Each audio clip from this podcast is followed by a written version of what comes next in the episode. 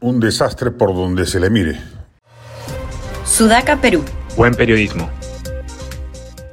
Un dato interesante acaba de ser publicado por el economista Juan José Martans.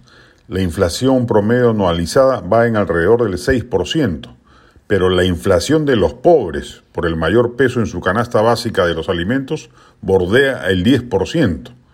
Es un durísimo golpe a las economías populares que va a ser difícil, si no imposible, de remediar con un gobierno cuya mediocridad desalienta la inversión privada. Se calcula que este año su crecimiento será de 0% y de esa manera impide que el crecimiento del PBI, del empleo y la consecuente reducción de la, de la pobreza compense de alguna manera la espiral inflacionaria, que por cierto es global. Es una desgracia para el país que haya ganado la elección Pedro Castillo y la izquierda corrupta que rodea a Vladimir Cerrón. No les interesa nada que no sea copar el estado de puestos para los partidarios sin importar la meritocracia, con el propósito de manejar con desprolijidad lindante con la corrupción, contratos, licitaciones y demás actividades comerciales del aparato público. A eso han llegado al poder. No hay ningún afán revolucionario o siquiera reformista.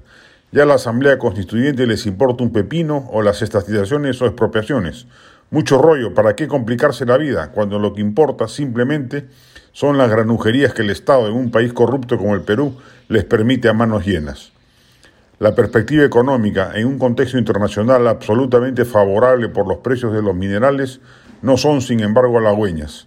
Por el contrario, el Perú, a pesar de ese contexto propicio, crecerá menos de lo que su potencial permitiría, dadas las circunstancias de tener un gobierno cuya facción serronista ataca directamente proyectos de inversión importantes, Cuajone, Petrotal, y la facción castillista se regodea en la destrucción de la meritocracia en los organismos públicos competentes. Que Castillo haya arreado las banderas radicales no lo hace menos pernicioso. Es una calamidad la que se cierne sobre el país por culpa de su pésima gestión administrativa, todos los peruanos vamos a pagar de nuestros bolsillos el descalabro del Estado que el régimen está perpetrando. No va a mejorar la salud pública, la educación, la seguridad, la administración de justicia, la construcción de infraestructura, el poder adquisitivo de los más pobres. La calidad de vida de los peruanos al cabo del mandato de Castillo habrá descendido significativamente. Un desastre por donde se le mire.